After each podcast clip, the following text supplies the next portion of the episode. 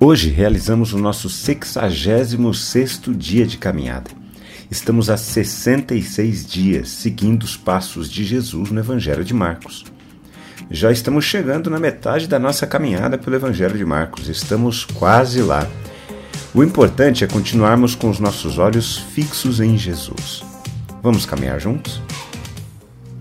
Como temos aprendido, o pecado fascina as pessoas com a manifestação da violência, seja verbal, seja física.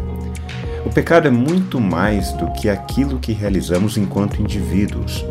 O pecado já está entranhado na estrutura do sistema social. O pecado é estrutural em nosso mundo. Por isso, a civilização humana é extremamente violenta, desproporcional e injusta.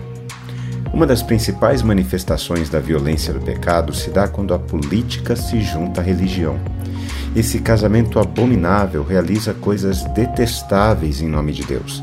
Basta olhar para a história humana e ver quantas pessoas foram mortas de maneira injusta, quantos povos e suas tradições foram destruídos. O pior de tudo isso é que foram atrocidades cometidas em nome de Deus. Saindo de Betsaida, Jesus e os seus discípulos foram para as aldeias de Cesareia de Filipe. Caminho, perguntou-lhes: Quem os outros dizem que eu sou? E os discípulos responderam: Uns dizem que é João Batista, outros dizem que é Elias, e ainda outros dizem que é um dos profetas. Então Jesus perguntou: E vocês? Quem dizem que eu sou? Respondendo, Pedro lhe disse: O Senhor é o Cristo. Então Jesus os advertiu de que a ninguém dissessem tal coisa a seu respeito. A região de Cesareia de Filipe fora erguida pelo governador Filipe em homenagem aos imperadores romanos, os Césares. Por isso o nome Cesareia de Filipe. Contam os historiadores que no sopé de uma das principais montanhas havia a construção de quatro estátuas em homenagem aos últimos quatro Césares romanos. De qualquer maneira, essa região transpirava poder real. E diante desse contexto, Jesus faz a pergunta aos seus discípulos: Quem os outros dizem que eu sou? As pessoas ainda não haviam compreendido quem Jesus era, confundindo-o com João Batista ou Elias. Dos discípulos, apenas Pedro compreendeu a realidade de Jesus. O Senhor é o Cristo.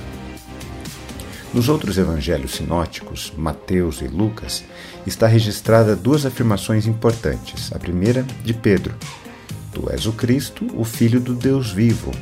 E a segunda, a afirmação de Jesus a Pedro: Não foi carne ou sangue que revelou isso a você, mas o meu Pai que está nos céus. Preste atenção: olhar para Jesus e enxergá-lo como o Messias, o Filho do Deus vivo, é uma experiência que pode ser dada apenas pelo Pai através do Espírito Santo. Em um mundo marcado pela grandeza das estátuas de Césares, simbolizando o poder imperial humano, nós somos convidados a olhar para Jesus, a manifestação de Deus neste mundo caído. Quando refletimos na palavra de Deus, precisamos responder a ela: Eu quero orar por mim e por você. Glorioso Pai, em um mundo cercado pelo fascínio da manifestação da violência, é impressionante quando olhamos para Jesus, percebermos que o Senhor tem um plano diferente para o nosso mundo. Muito obrigado, porque o seu poder não é manifestado de forma violenta, mas de maneira amorosa.